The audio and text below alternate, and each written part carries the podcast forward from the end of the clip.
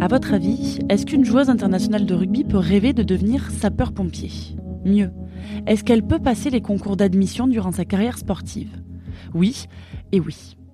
Imaginez une autre joueuse de rugby et dites-vous qu'elle est devenue maman au printemps dernier. Et oui, être une joueuse de l'équipe de France ne se réduit pas au statut de sportive de haut niveau. Toutes ces femmes se définissent aussi, en tant que personnes, en dehors du monde du rugby. Après les étudiantes, je vais m'intéresser à ces femmes qui ont choisi de relever un autre défi professionnel, devenir sapeur-pompier par exemple, ou de plonger dans une aventure humaine inédite, devenir maman. D'autres joueuses arrivent à la fin de leur carrière et doivent plus que jamais penser à l'après et à leur vie sans le rugby. Ce quatrième épisode est un peu particulier, vous allez vous en apercevoir assez vite. D'habitude, j'ai la chance d'échanger avec une joueuse ou une personne du staff de l'équipe de France, mais cette fois-ci, je pars à la rencontre de quatre joueuses différentes. Oui, quatre joueuses. Il m'était totalement impossible de vous proposer un épisode sur les multiples visages de cette équipe sans laisser la parole à plusieurs joueuses. Vous écoutez Humble et Engagé, un podcast de Mademoiselle et de la Fédération française de rugby. Moi, c'est Inès Irigoyen, journaliste sportive, et j'ai hâte de vous faire plonger dans l'univers 15 de France. Allez, c'est parti.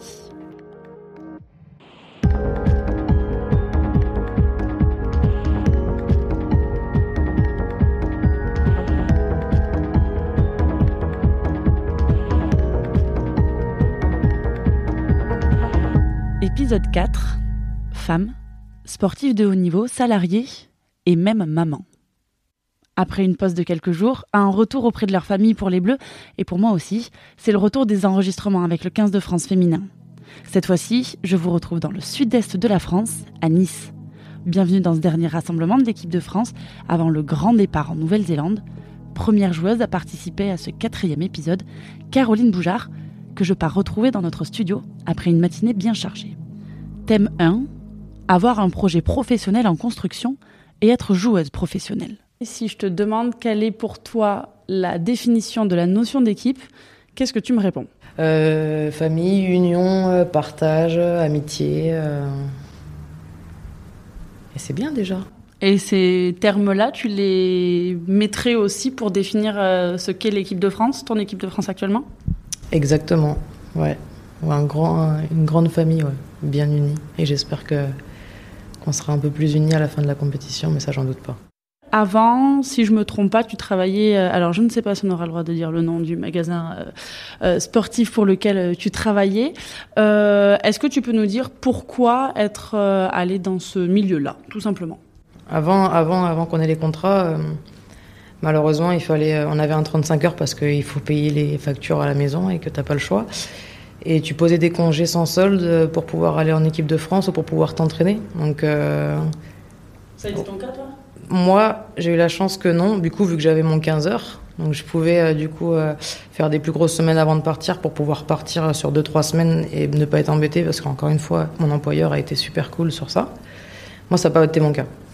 Maintenant, qu'est-ce qui a changé avec euh, les contrats fédéraux dans la manière de travailler? Mais du coup, on a la possibilité du coup de pas pas avoir d'autres employeurs puisque la fédération peut être notre employeur principal. Après, c'est toujours mieux. pour ma part, je pense que d'avoir une double activité pour un équilibre personnel, c'est mieux déjà. Euh, en tout cas, niveau, pour, pour parler clairement, au niveau financier, on peut s'en sortir très bien avec le contrat fédéral. Est-ce que maintenant tu peux nous parler un peu de ce projet-là, de sapeur-pompier euh, D'où ça vient? Est-ce que c'est un projet qui est, on va dire, euh, installé dans ta tête depuis un moment? Est-ce que non, ça vient un peu de sortir ou pas? Parle-nous un peu de tout ça, on a envie de savoir. Donc à mon arrivée au collège, j'ai commencé, euh, je suis rentrée chez les jeunes sapeurs-pompiers, les JSP, dans le 91 à Massy. Malheureusement pour moi, au final, heureusement pour moi, je suis tombée sur le professeur de sport qui faisait la section rugby au collège et qui m'avait proposé de venir faire du rugby. Le rugby, je ne connaissais absolument pas et ça m'intéressait pas. J'aimais juste euh, vraiment faire du sport. Donc je commence les JSP, je fais une, deux journées, ça se passe super bien. L'entraîneur de, rugby, encore une fois, me recroise dans les couloirs et me dit qu'il aimerait bien me voir, etc. Du coup, je fais mon premier entraînement rugby.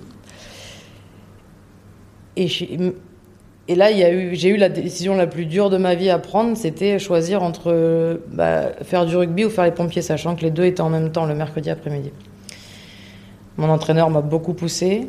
Aujourd'hui, je regrette pas, mais du coup, j'ai claqué la porte des pompiers pour pouvoir euh, faire le rugby les mercredis.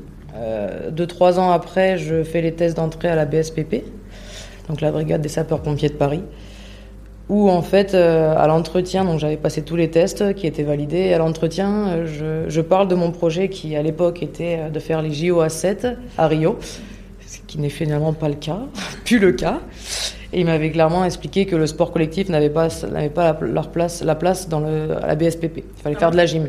J'aurais dit clairement la gym, c'est pas trop mon kiff.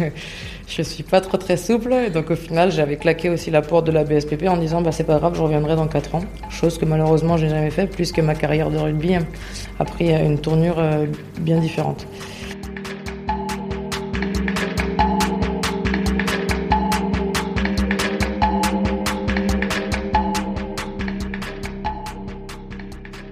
L'année dernière, on est d'accord, tu as passé les concours écrits.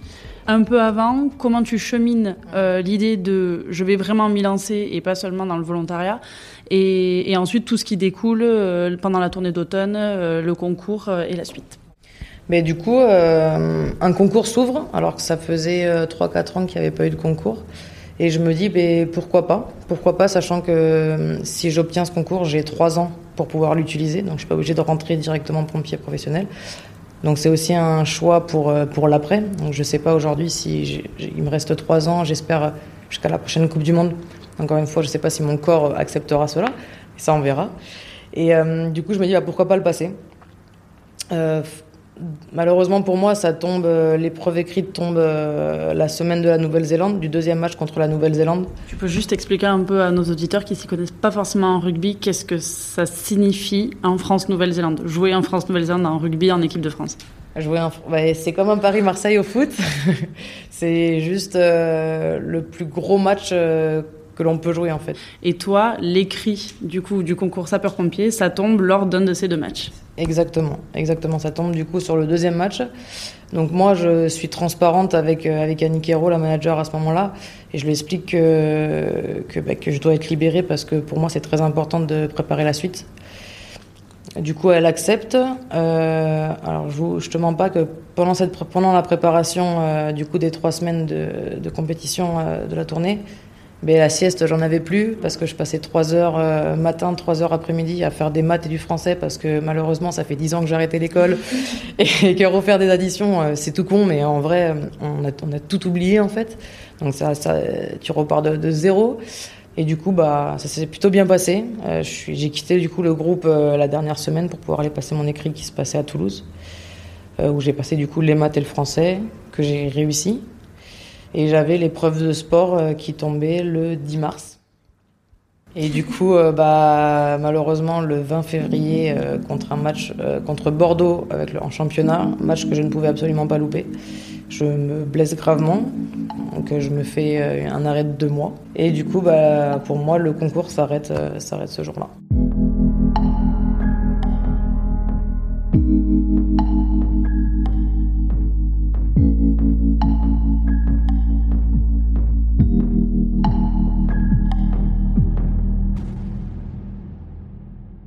Pour être clair, j'ai une dyslexie qui est très importante. Et euh, pour moi, l'épreuve euh, écrite et mathématique, c'était euh, pour moi insurmontable, sachant qu'il y a l'écrit, le sport et l'oral. C'est en trois étapes le concours. Et là, oui, du coup, il faut que je recommence tout. je vais tout recommencer et il va falloir encore bah, que je me replonge dans les bouquins. J'en ai absolument pas envie. Je pensais avoir fait tout ce qu'il fallait pendant quelques mois, mais c'est pas grave. C'est pas grave, ça va le faire. Et alors, est-ce que comme au rugby, ou entre guillemets dans la difficulté et dans les moments où, ouais, on arrive un peu moins à gérer, euh, on se nourrit énormément des coéquipières qu'on a à côté, est-ce que là, pour la préparation de ce concours-là, est-ce que tu t'es entouré aussi de gens qui t'ont permis de t'aider et t'ont soutenu et étaient là pour toi? C'est ça, exact. Mais on était plusieurs à le passer. Euh, dont une personne assez proche de moi, qui passait aussi le concours. Du coup, pour les révisions, c'était beaucoup plus simple. Euh, et après, même à la, caserne, sur les jours de garde où, j'étais en caserne, euh, tous les collègues étaient là à, demander s'ils avaient besoin. Là, quand tu sors et que tu es dans un autre cadre, et bien en fait, es, bah, pour ma part, Caroline Moujard, quoi, une simple personne, une simple pompier volontaire, et en fait, ça fait du bien de couper en fait. À quel moment tu t'es dit que tu voulais faire du rugby un élément euh, principal de ta vie, être joueuse professionnelle? Alors en fait, Ça a été, euh, j'ai, alors j'ai pas directement voulu être joueuse professionnelle, mais euh, le rugby a fait très vite partie de ma vie puisque au collège ça se passait très très mal vu que j'étais une cancre à l'école et que j'y arrivais pas. J'étais vraiment en échec scolaire. Euh, du, bas du coup à ma dyslexie et, du coup plus tard à mon HPI, parce qu'au final il y a des choses qui se rejoignent. Et euh, du coup je me suis plongée dans le rugby au collège où je, passais des heures sur le terrain à, taper au ballon juste parce que ça me faisait du bien et que c'était la chose, chose qui, réussissait, qui réussissait dans ma vie à ce moment-là. J'ai jamais vraiment voulu en faire mon métier, mais j'étais sûre d'une chose, c'est que je voulais continuer à faire du rugby parce que ça me faisait du bien, vraiment. Et après, au fur et à mesure du temps, bah, l'envie d'aller en équipe de France euh, s'est dessinée totalement. Comment ça s'est passé, ça, ce moment-là, où tu sens que c'est pas juste du rugby pour, euh, pour ton bien-être euh, personnel, mais que tu peux aller un peu plus loin et un peu plus haut? Eh C'est que tu, tu, sens que, que tu es je vais être humble dans ce que je vais dire, mais que tu es un peu au-dessus en fait des, autres joueuses et tu te dis que tu as peut-être une possibilité d'aller chercher plus loin. Et puis tu passes euh, bah, du, de l'UNSS au club, puis tu passes en sélection de la région, puis tu passes en sélection, euh, comment ils appellent ça, euh, nord-est. Donc en fait c'est tout le nord et l'est, c'est un groupement quoi. puis après tu fais des sélections moins de 20 ans et puis après tu te dis que, bah, t'approches de plus en plus euh, de la grande équipe de France. Je pense que même aujourd'hui, je réalise pas que je joue pour l'équipe de France. Et je pense que malheureusement, c'est quand je vais arrêter que je vais me rendre compte de tout ce que j'avais dans les mains, c'était un truc de ouf.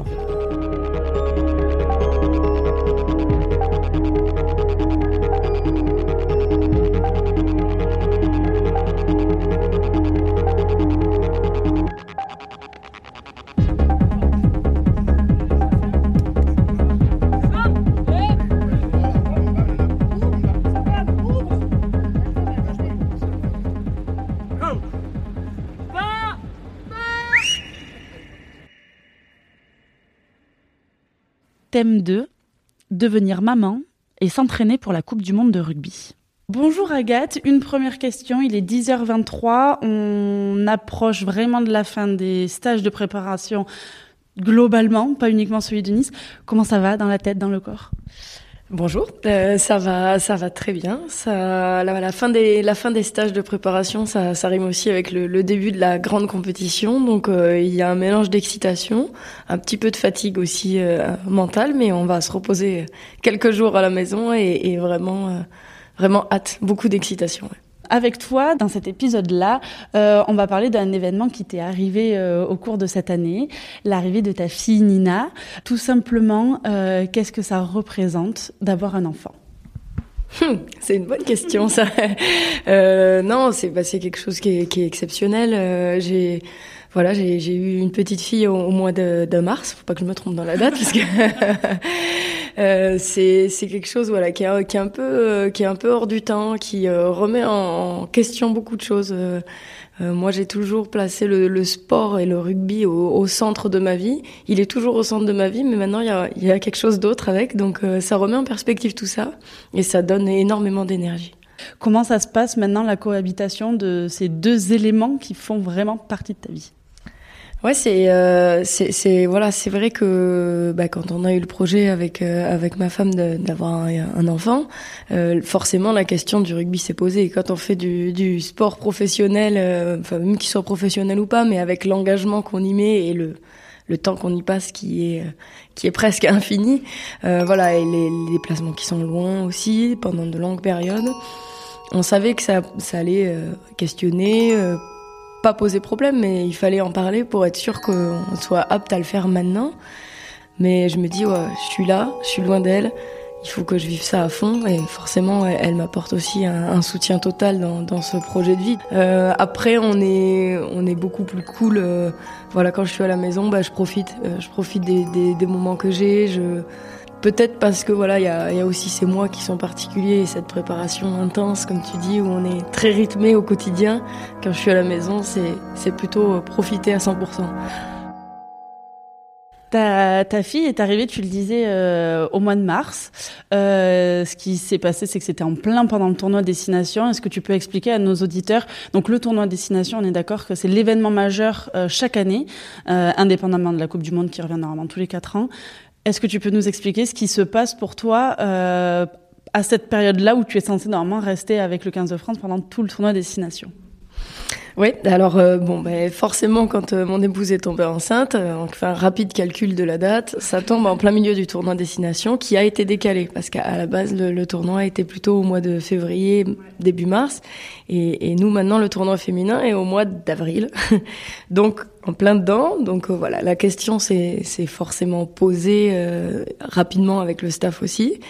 Et puis arrive la date du, du du 30 mars en fait. Hein, euh, c'est le, le, jour J, ouais, le jour de sa naissance, où dans la nuit, euh, j'ai beaucoup de mal à dormir, sans raison. Je toussais. Tu savais pas euh... Ah non non non, je savais pas. Je, je, toussais, je toussais et ma ma coloc de chambre, elle ne pouvait plus parce que je toussais, c'était terrible. Je suis allée dormir dans la salle de soins pour voilà pour m'isoler.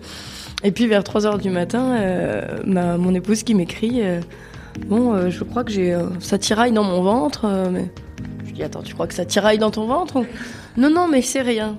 Je me suis pas rendormie, tu imagines?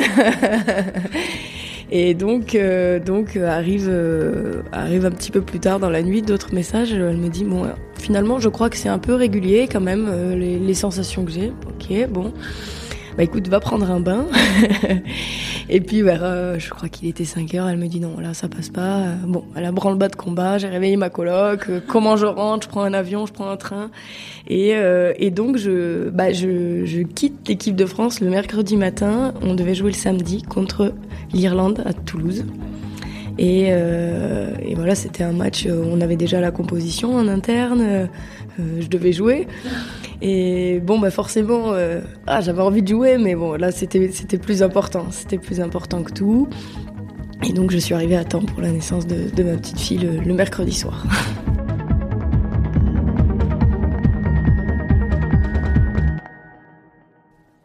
L'instant Agathe Socha. Euh, si j'ai bien lu ta petite fiche Média Guide, c'est à l'âge de 4 ans que tu es arrivée sur un terrain et je crois que ça a un lien avec ta famille. Tout à fait. Euh, j'ai commencé le rugby à 4 ans. Je suis, euh, j'étais, a priori, je m'en rappelle pas, une petite fille très très hyperactive, euh, un peu difficile à canaliser, un peu grognon aussi. Et j'ai un frère qui a deux ans de plus que moi et, euh, et un papa qui était qui était rugbyman. Et mon frère, 6 ans, a dit bah, je, je voudrais aller au rugby. Moi, j'ai dit moi aussi, moi aussi, je veux aller au rugby. Et j'ai commencé comme ça et j'ai jamais décroché. Est-ce que tu te rappelles de ton premier moment avec euh, l'équipe de France? Quand est-ce que ton histoire avec l'équipe de France, elle commence?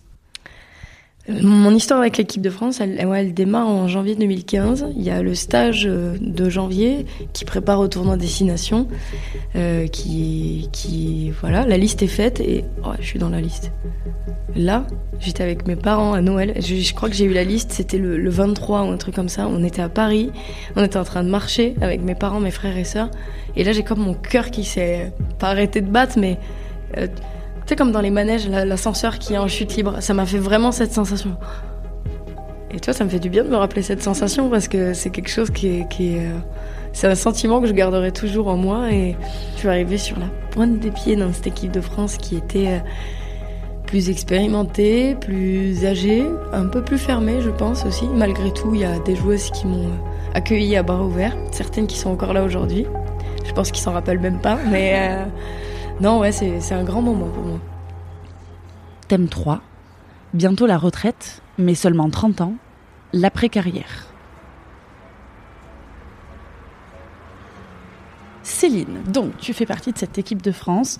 Euh, on peut dire que tu es l'une des plus expérimentées de cette équipe. Avant de parler de toi, de ce qui te lie à cette équipe de France-là et de ton histoire, tu as connu la période sans contrat fédéral avec la fédération.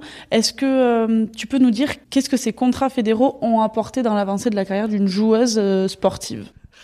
Bah, tout simplement de, enfin, de se consacrer beaucoup plus déjà à notre performance.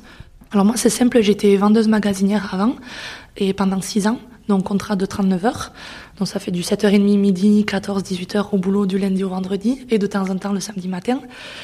Donc je t'avoue que le soir, quand j'allais m'entraîner à Bayonne à l'époque, euh, mais ça allait parce que tu vois, tu prends un rythme et c'était comme ça. Donc en fait, on n'avait jamais connu autre chose, donc c'était normal pour nous.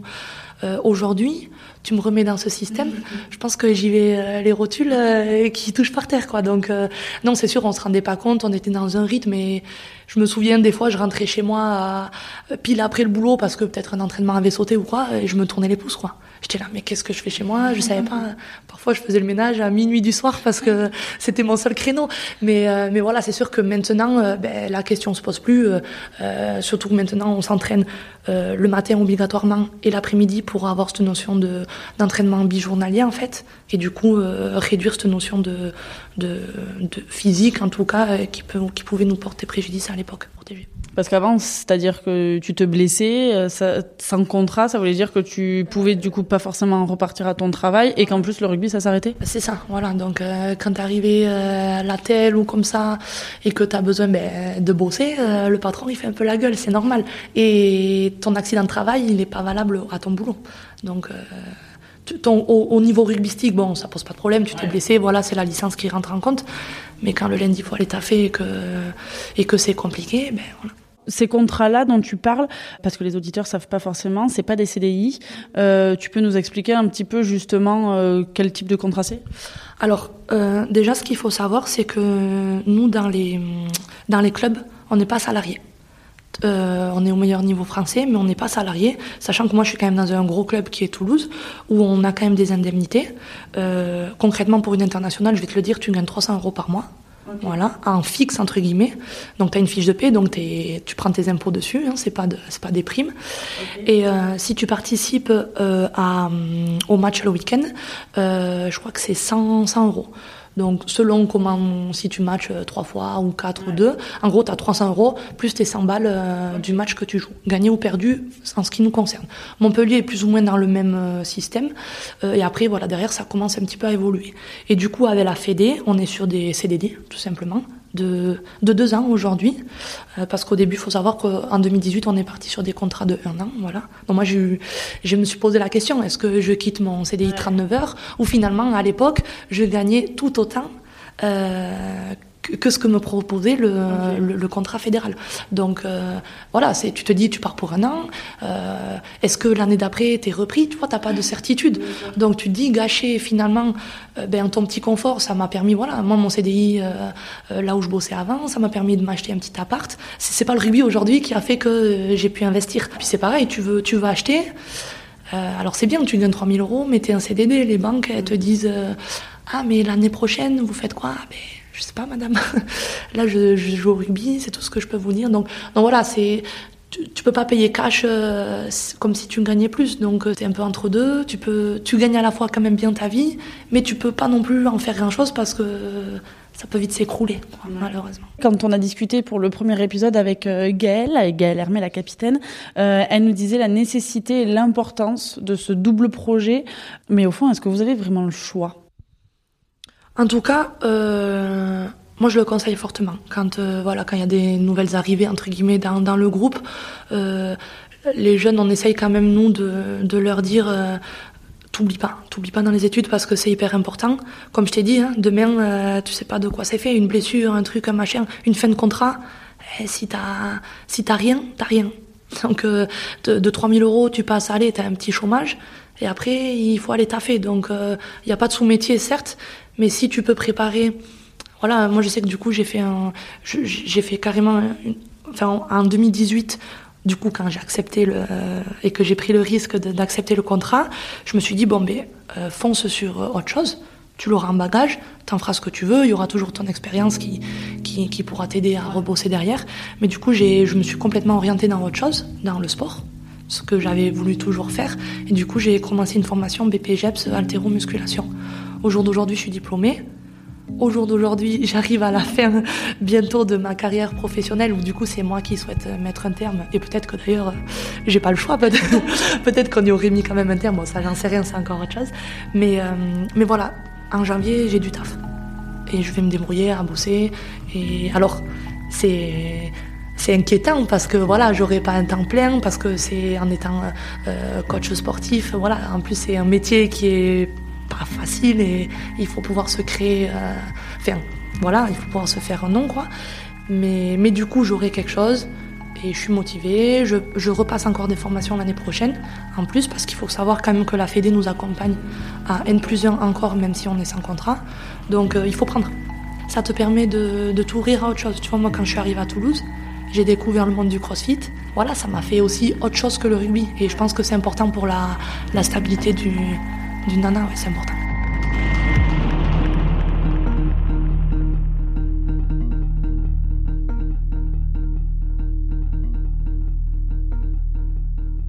Le plus dur, c'est de se dire est-ce que je fais l'année de trop ou pas? Si ça me manque, j'irai voir les copines euh, sur de l'ATI, voilà. Mais voilà, à un moment donné, il faut savoir euh, couper. Je suis prête, donc euh, j'ai hâte aussi d'un côté. Ouais. Autant ça pouvait m'inquiéter il y a un an de ça, autant aujourd'hui euh, j'ai hâte de, faire des matchs encore de rugby, ça c'est clair, et c'est sûr que, que l'année prochaine, euh, ça va me faire drôle de voir les copines sur le pré, euh, tout ce que tu peux sentir dans les vestiaires. Voilà, quand, quand t'as pas joué au rugby, c'est, compliqué de, comprendre tout ce que tu peux ressentir. Mais il y a une super communauté au CrossFit qui m'attend, et peut-être que ça va m'aider aussi, tu vois, à passer le cap, à avoir aussi encore des challenges, des voilà, faire autre chose. C'est le moment, tout simplement. On se parle à soi-même. Bon, ben, là, euh, c'est il y a, il y a quelques jours, c'était le dernier match en France euh, avec euh, avec l'équipe de France. Donc donc c'est des moments clés, c'est des moments qu'on se dit. Ça peut à la fois t'évoquer de la tristesse, mais aussi beaucoup de joie parce que tu fais tu fais un peu le rappel de, tout ce que tu as vécu et tu dis putain c'était chouette quand même. Voilà, comme tu as dit tout à l'heure, un club, je termine sur sur un titre. Qu'est-ce que tu veux de plus? Peux mourir tranquille, quoi. Tu vois comment elle, elle, vient Pourquoi? Parce que c'est un, une alarme du corps qui nous dit aussi c'est fini ou parce que simplement c'est une volonté de passer à autre chose? C'est ouais, c'est plus le corps qui, je pense qu'il faut savoir s'écouter. Et quand je suis arrivée à Toulouse il y a trois ans de ça, euh, je suis arrivée avec le genou un petit peu dans, dans la boîte à gants. Bon, ça c'était une alerte, euh, truc machin. Et chaque année, un petit truc, les cervicales, autre chose, l'épaule, le truc. Tu dis bon, c'est des signaux forts quand même qu'il faut pas louper, parce qu'aujourd'hui j'ai l'occasion de connaître mon corps j'ai cet avantage. C'est vrai que quand tu as un peu d'expérience, tu sais quand il faut tirer, quand il faut dire non, là ça va. Et, et là, je pense qu'il m'envoie des signaux forts, donc il, il faut savoir raccrocher et, et voilà.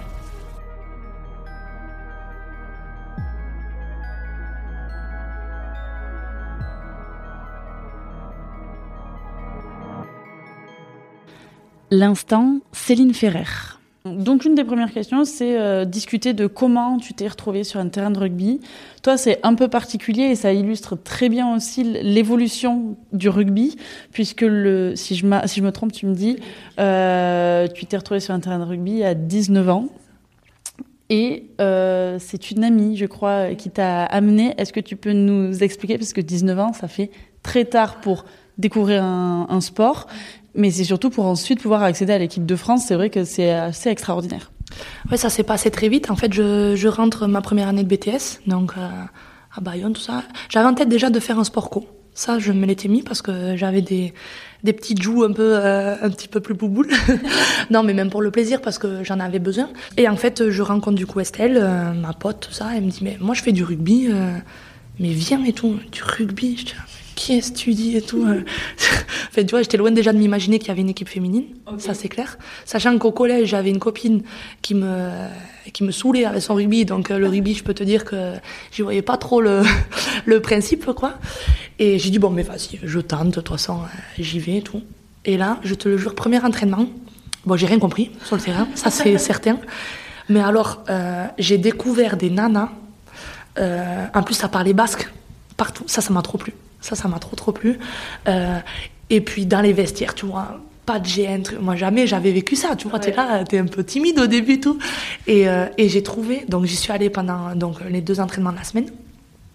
Donc on te met en avant parce que tu te fais un petit peu bisuter, mais tranquille, tu vois, au début. Mais de suite, les, les filles sont venues. Ouais, nana, comment t'appelles? S'intéresser à toi. Et puis une ambiance de, de fou, quoi. Et puis les filles s'amusaient. Voilà, t'avais un ballon au milieu de tout ça. Puis à cette époque, euh, ça jouait pas comme ça peut jouer aujourd'hui, tu vois. Euh, et ça m'a trop plu. Et donc, ce qui m'a fait revenir au début, c'est du coup cet état d'esprit qu'on parlait tout à l'heure. Thème 4. Salarié et joueuse de rugby professionnelle. Bah écoute, on va pouvoir y aller, Emeline. Alors tout simplement, ma question c'est Emeline Gros, quand tu n'es pas joueuse du 15 de France, qui es-tu? euh, je suis quelqu'un qui aime passer beaucoup de temps avec sa famille, avec ses amis. Je suis simple et je me prends pas la tête et, je profite de tous les moments que je peux avoir, euh, que ce soit avec ma famille, mes proches, euh, mes amis, ouais, même avec mon groupe en club, même si j'ai pas forcément entraînement, mais ça me fait plaisir d'aller les voir, d'aller à leur rencontre et ouais, je profite tout simplement.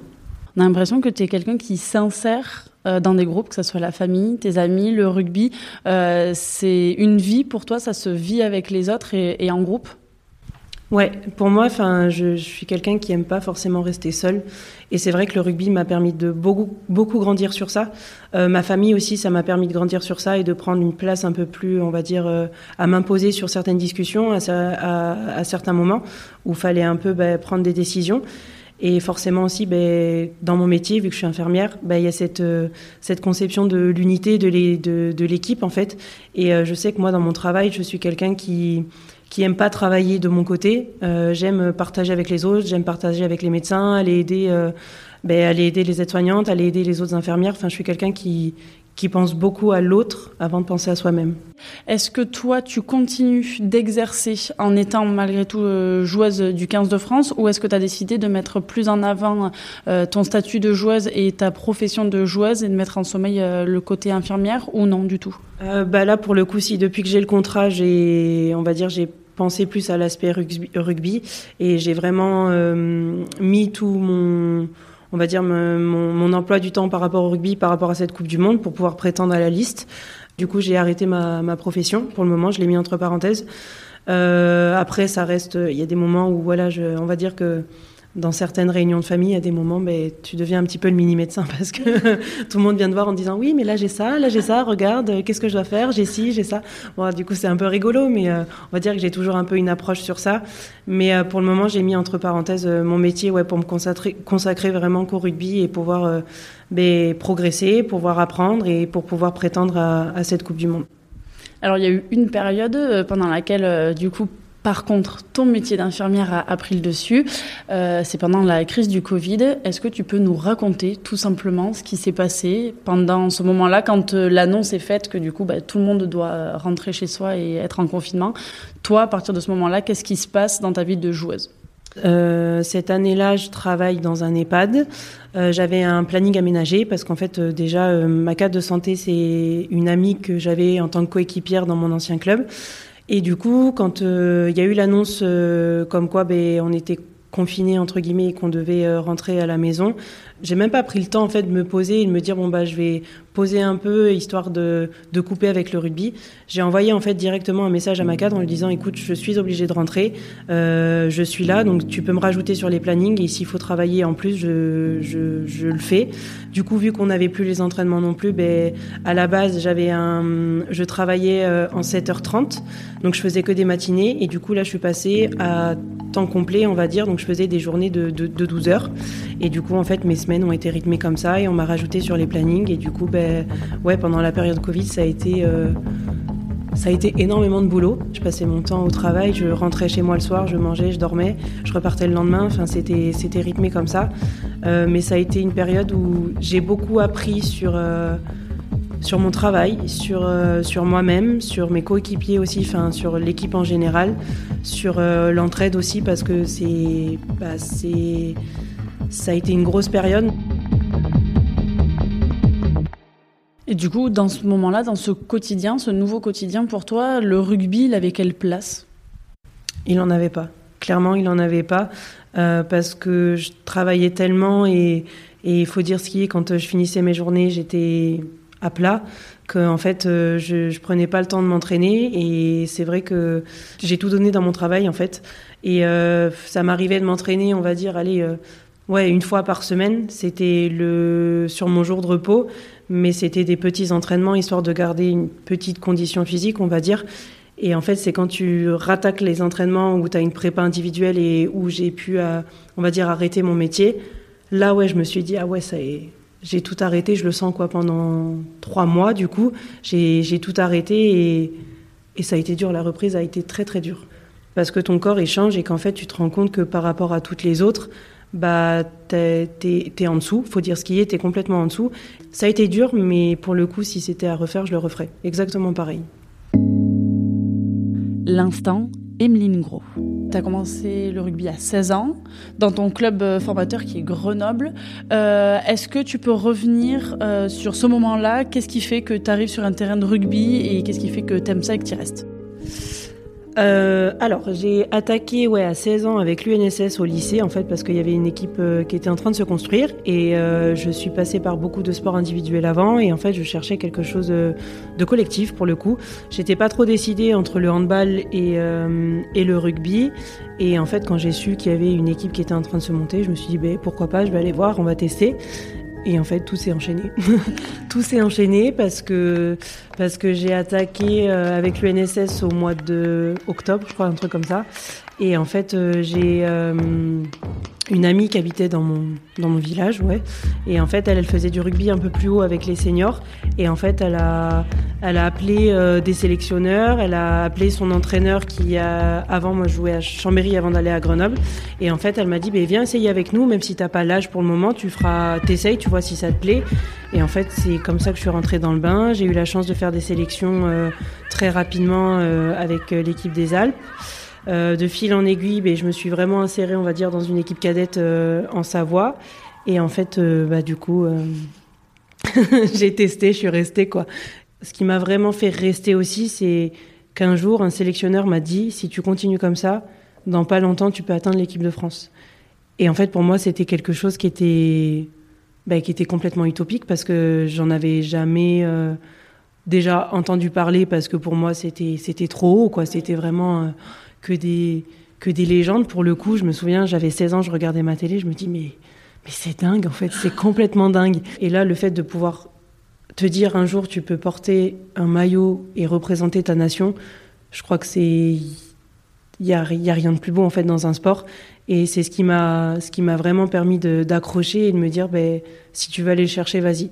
Et pour moi, c'était aussi une, on va dire, une, une fierté de le mettre et aller chercher cette récompense, mais aussi de remercier mes parents parce qu'en fait ils ont été là, euh, ils ont été là depuis le début quoi. Et quand je leur ai dit que c'était possible que je puisse un jour aller plus loin, ils m'ont dit ben euh, on y va. Et en fait ils m'ont suivi euh, sur toute la France. je sais que mon père a été beaucoup présent aussi au niveau des trajets. Enfin, il n'a pas compté ses heures de voiture, tout ça. Il n'y a pas plus beau dans un sport aussi quand tu as tes parents qui te suivent et qui te, et qui te poussent à aller au-delà de, bah, au-delà de tes rêves, c'est le Graal, quoi. Clairement, c'est un Graal. Grâce à Emeline et à toutes les joueuses qui ont participé à ce quatrième épisode de Humble et engagé, on sait maintenant qu'être une joueuse de l'équipe de France, ce n'est pas simplement être une sportive de haut niveau. Lors des rassemblements des Bleus, on retrouve des ergothérapeutes, une agricultrice, une maman ou même une sapeur-pompier en devenir. Ces femmes nous ont transmis leur histoire de vie en toute franchise. Mais attention, on ne s'arrête pas là dans la transmission car dans le prochain épisode, vous allez apprendre pourquoi ces femmes ont décidé de se mettre au rugby et qui les a inspirées. On se retrouve dans une semaine aux côtés de la puissante Madou Soufal, seconde ligne de l'équipe de France. D'ici là, soyez heureux, faites du sport ou regardez les autres en faire pour vous. Allez, salut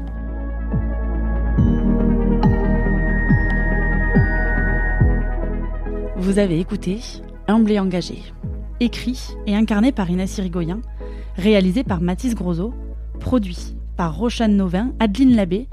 Et coproduit par la Fédération française de rugby. 1, 2, 3